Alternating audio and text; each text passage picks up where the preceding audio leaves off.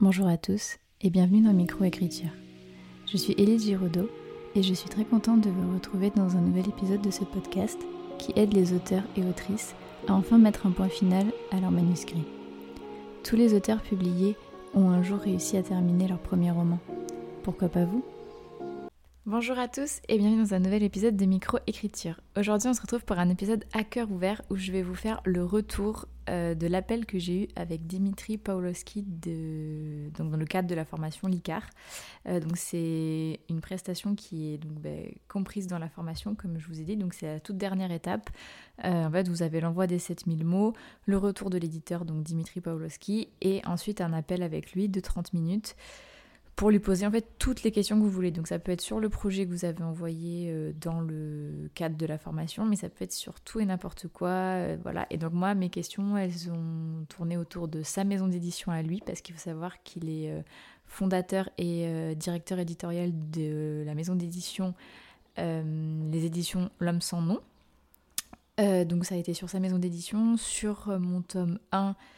Euh, de Idélia, le début qu'il a lu, mais aussi sur les tomes 2 et 3, donc je vais vous en parler, sur mon roman en cours La vie en turquoise, sur comment progresser sur ma plume, sur le monde de l'édition en général. Donc voilà, j'ai pas mal de, choses à, à, vous dire. Je vais essayer de faire assez vite parce que j'ai très très peur que l'épisode dure très longtemps.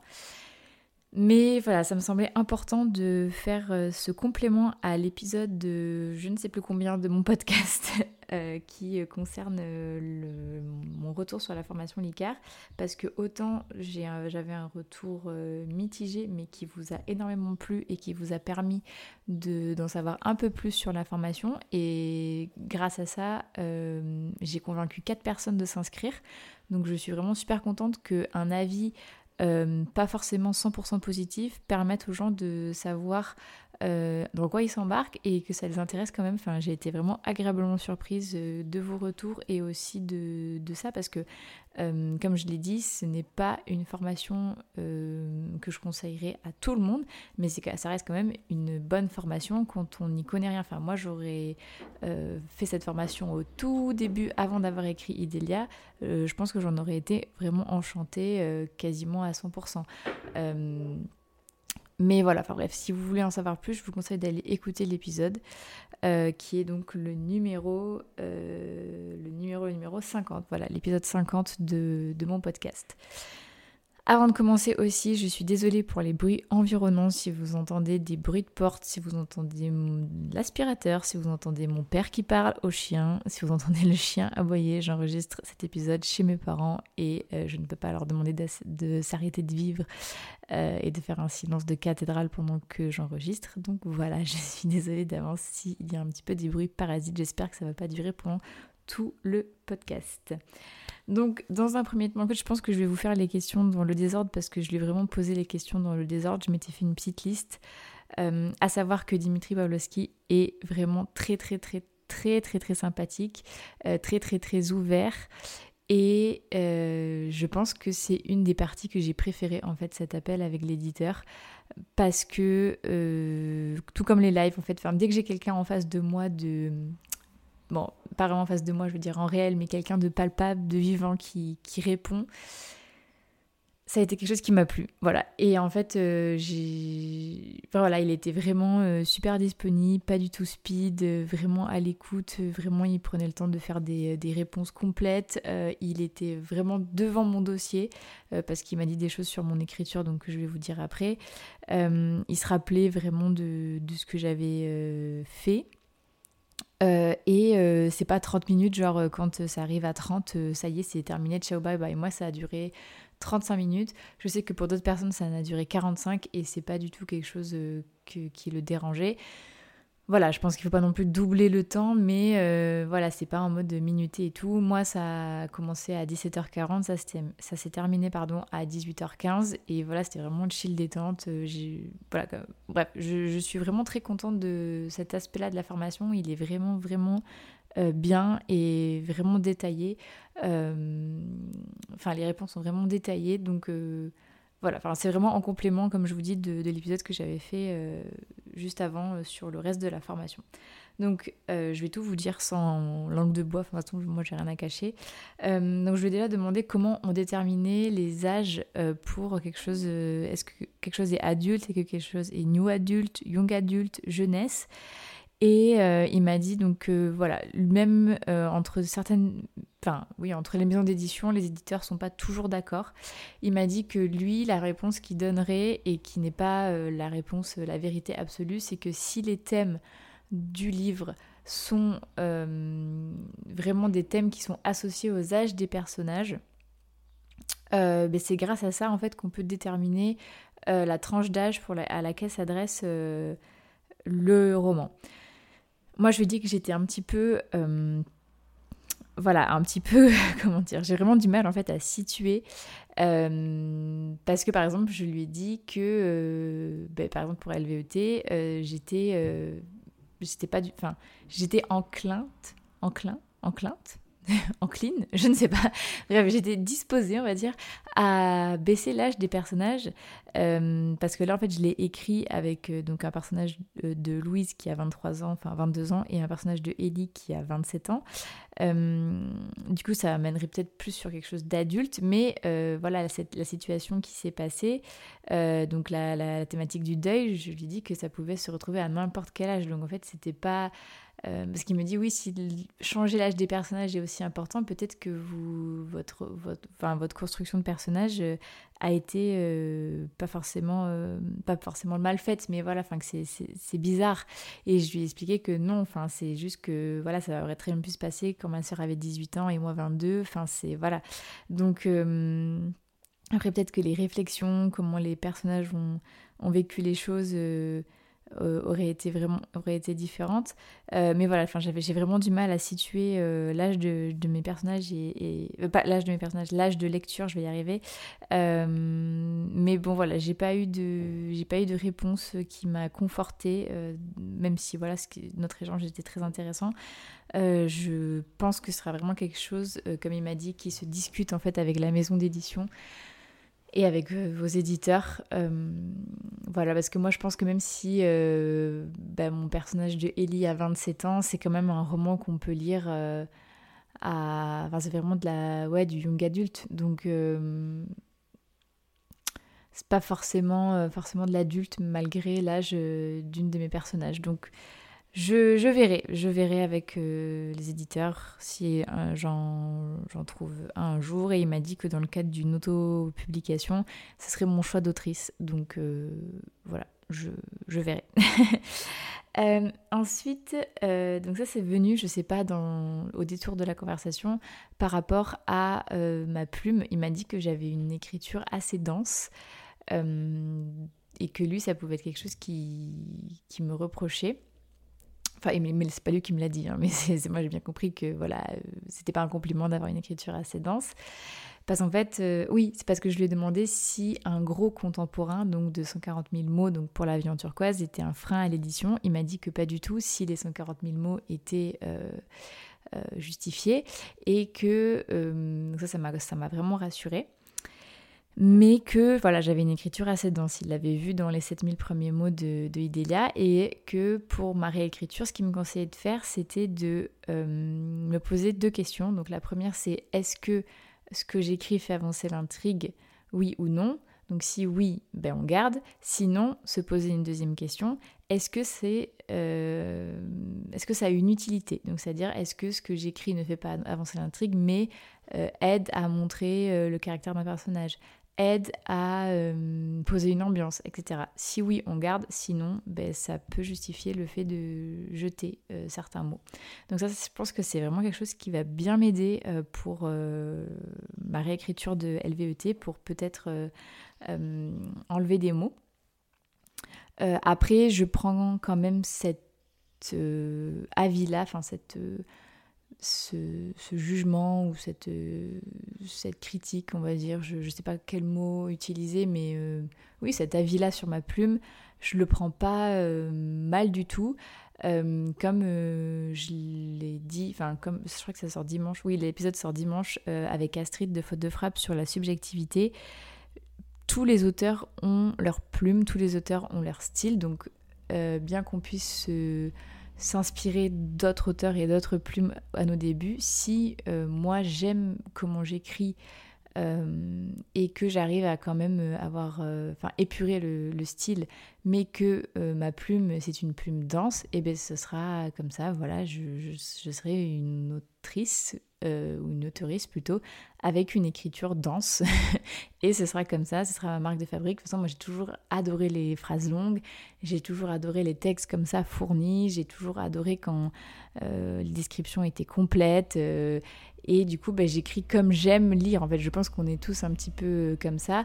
Donc euh, voilà, après, ça ne veut pas dire que j'ai pas besoin de progresser, ça ne veut pas dire que mon style est parfait, ça ne veut pas dire que euh, peut-être dans dix 10 ans, j'écrirai pas de manière moins dense, mais peut-être que voilà, dans mes débuts, bah, ça sera comme ça. Voilà. Après, il m'a dit que de toute façon, il fallait que je fasse moi un premier retravail personnel, mais que si j'étais acceptée en maison d'édition, mes éditeurs et mes éditrices m'aideraient avec le travail euh, éditorial et que je pourrais encore euh, repérer des, choses euh, et des défauts que j'ai et que ça m'aiderait aussi à progresser. Donc, voilà. Après, j'étais super contente parce que je lui ai parlé de l'avion turquoise, que je voulais en faire, mon ambition pour ce projet. Et je lui ai dit que. Je lui ai expliqué pourquoi je l'écrivais sous forme de roman et pas sous forme de livre témoignage parce que j'avais envie qu'on puisse l'acheter comme un Nos étoiles contraires qui sensibilise à la maladie et qui est un roman parce que les, les livres témoignages, on les achète que quand on est concerné par le sujet. Et je lui dis, bon, je prétends pas en faire un Nos étoiles contraires. Et lui, il a rigolé, il m'a dit, ben, franchement, ce serait pas de refus d'en avoir un autre. Et ça, ça m'a fait vraiment euh, super plaisir de, de, sa part. Donc, euh, je, voilà, ça, ça m'a fait, ça m'a vraiment touchée. Donc, euh, je, je, suis, je suis vraiment bien contente.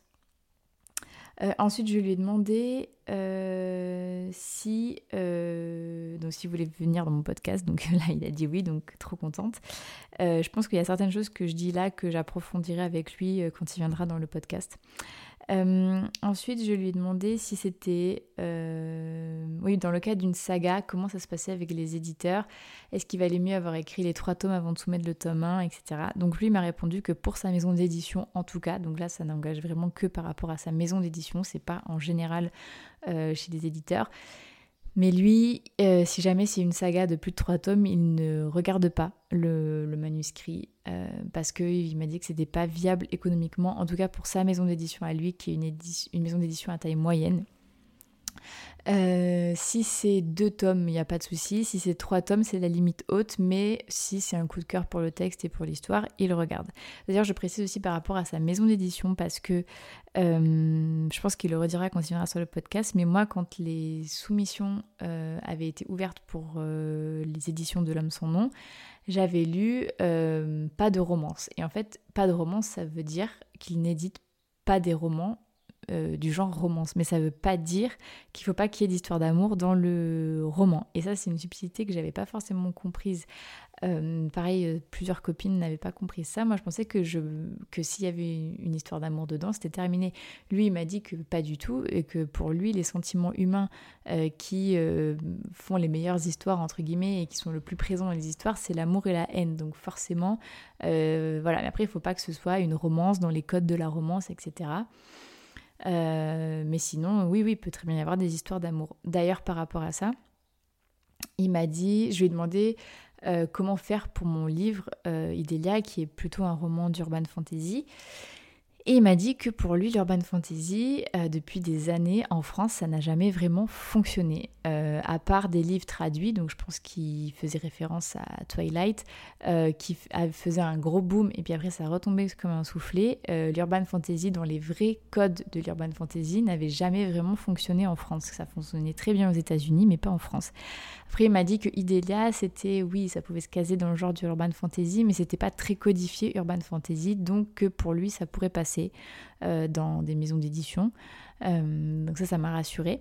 Mais euh, voilà, je ne sais toujours pas comment je vais me dépatouiller de, de, cette histoire, à quelle maison d'édition je... Enfin, si, à quelle maison d'édition je vais envoyer. Je pense que je vais tenter euh, toutes les maisons d'édition qui font de la fantaisie, mais euh, après, euh, est-ce que voilà, ça sera accepté vu que c'est de l'UF j'en sais rien. Mais bon, j'en suis pas encore là. D'abord, ma priorité, c'est l'avion turquoise. Mais bon, c'était quand même intéressant de, lui ai posé la question.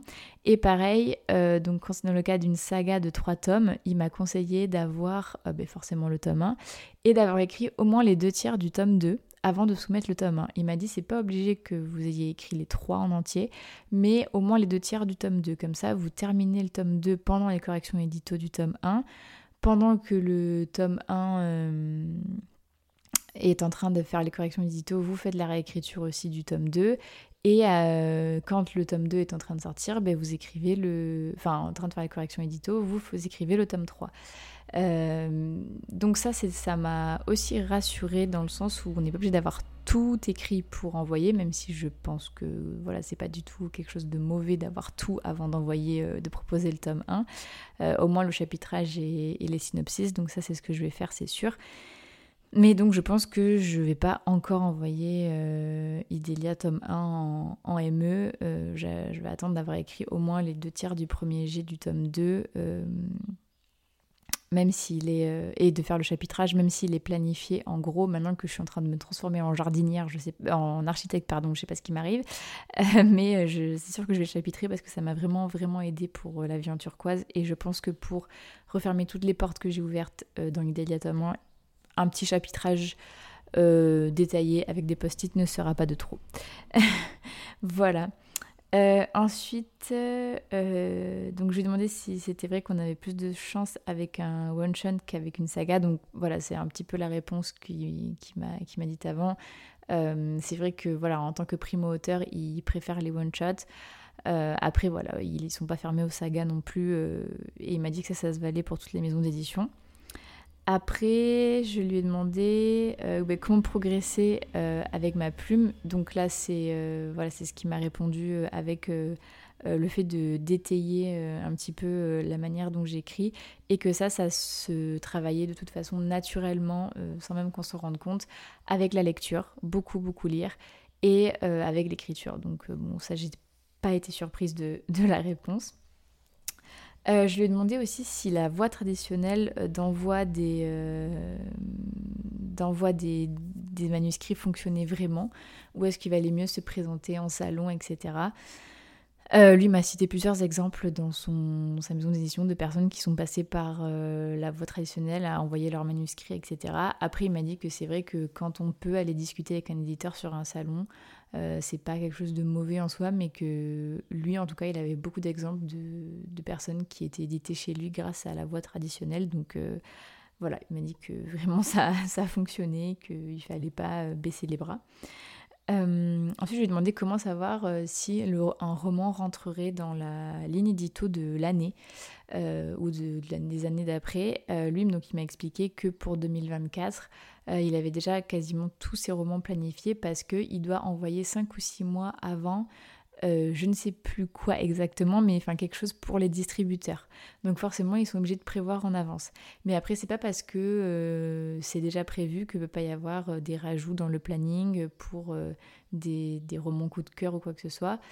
Et euh, après, il m'a dit que euh, la ligne édito euh, d'une maison d'édition ne changeait pas forcément du tout au tout, parce que je lui ai cité l'exemple de la dystopie qui revenait à la mode, mais il m'a dit, voilà, il peut y avoir des petits changements de ligne édito, mais globalement, ah, je pense que vous avez entendu le chien, mais que globalement, voilà, les, lignes éditoriales des maisons d'édition ne changeaient pas non plus du tout au tout, genre c'est pas d'un coup elles font de la fantaisie, d'un coup elles se transforment en, en maisons d'édition qui font des polars, quoi. Donc vraiment le chien a envie de s'exprimer. je suppose que vous l'entendez. Voilà, c'est bon, je pense qu'on est revenu au calme. Euh, donc voilà. Euh, ensuite, euh, je lui ai demandé si c'était possible de d'avoir des contrats d'édition alors qu'on n'avait pas terminé son premier G. Est-ce que c'était possible de se faire signer sur pitch, sur phrase d'accroche, sur machin? Et, il m'a dit que oui, oui, c'était tout à fait possible que les maisons d'édition, elles se mettaient pas de, de barrières euh, que euh, voilà, enfin lui, il resignait euh, des auteurs, donc pas des primo-auteurs, mais il resignait des auteurs même s'ils n'avaient pas terminé leur premier G parce qu'ils savaient que voilà, ce qu'ils écrivaient c'était bon, ils lisaient les premiers chapitres, le synopsis, ce qu'ils voulaient en faire, etc. et qu'ils avaient 100% confiance, mais que même pour des primo-auteurs, etc., c'était tout à fait possible, même si c'était risqué dans le sens où que le projet ne voit jamais le jour, que finalement l'auteur soit pas forcément sympathique ou que euh, bah, finalement euh, la fin soit pas aussi bien que ce qui avait été promis, mais que c'était quelque chose qui se faisait. Donc, bah, si vous avez l'occasion d'aller pitcher en salon, de, je sais pas, voilà. Enfin, finalement, en fait, tout est possible. Les maisons d'édition, elles se mettent pas de barrière, donc franchement, ça m'a vraiment motivée et ça m'a donné encore plus envie d'aller euh, enfin, je, comptais déjà retourner dans les salons, mais euh, en fait, il ne faut pas euh, hésiter à parler de ces projets finalement. Donc voilà. Après, je ne sais pas si moi j'oserais en n'ayant pas, enfin vraiment que sur une idée, on va dire. Mais voilà, par exemple pour LVET, bon là je vais pas aux, aux je suis dégoûtée, mais si je peux essayer de, pitcher ça à, des éditeurs que je rencontre pour qui ça rentre dans la ligne édito, ben j'hésiterai pas. Donc euh, voilà, c'était un petit message d'encouragement euh, pour vous. Ensuite, je lui ai demandé à combien euh, s'élevait l'avaloir des auteurs, donc l'avance sur droit d'auteur qu'on a quand on signe un, manuscrit, oui voilà, quand on a un contrat d'édition. Donc il m'a dit que pour une maison d'édition à taille moyenne, il fallait compter entre 400, 500 euros à 2000 euros. Donc ça c'est pour une maison d'édition à taille moyenne. Pour les, éditions, les maisons d'édition plus petites, euh, bah, c'est forcément moins. Pour les grosses maisons d'édition, c'est sûrement plus.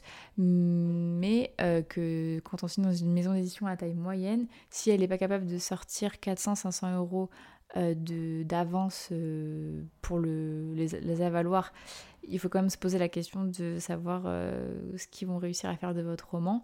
Euh, et par contre, ça ira pas au-delà de 2000 euros, et encore c'était une fourchette haute, euh, parce que euh, bah, sinon c'est pas possible économiquement pour la maison d'édition. Mais j'ai trouvé ça hyper intéressant à savoir, donc je, je, vous le partage. Et je répète que c'est pour des, ça c'est pour une maison d'édition à taille moyenne, pas, pas pour des petites maisons d'édition ou des plus grosses maisons d'édition. Ensuite, je pense que c'est tout, en fait, ce que je lui ai demandé, parce que je suis en train de lire la suite de mes questions, et en fait, je vous ai dit la... Je vous, je vous ai dit pardon, les réponses pendant que j'étais en train de parler. Euh, voilà, en gros, euh, le gros du gros de, de ce qui s'est dit pendant l'échange que j'ai trouvé vraiment enrichissant et euh, vraiment euh, un, éditeur super euh, sympathique et abordable. Donc je suis vraiment contente de cette partie-là de, de la formation LICAR. je vous avais dit dans l'épisode précédent, j'ai l'impression d'être de faire une série Netflix, mais je vous avais dit vraiment dans l'épisode 50 ce que j'avais aimé et moins aimé dans la formation et pour euh, ce, cet appel-là qui est, fourni, je trouve ça vraiment super. Euh, j'ai beaucoup aimé, j'ai bien accroché avec Dimitri, très à l'écoute.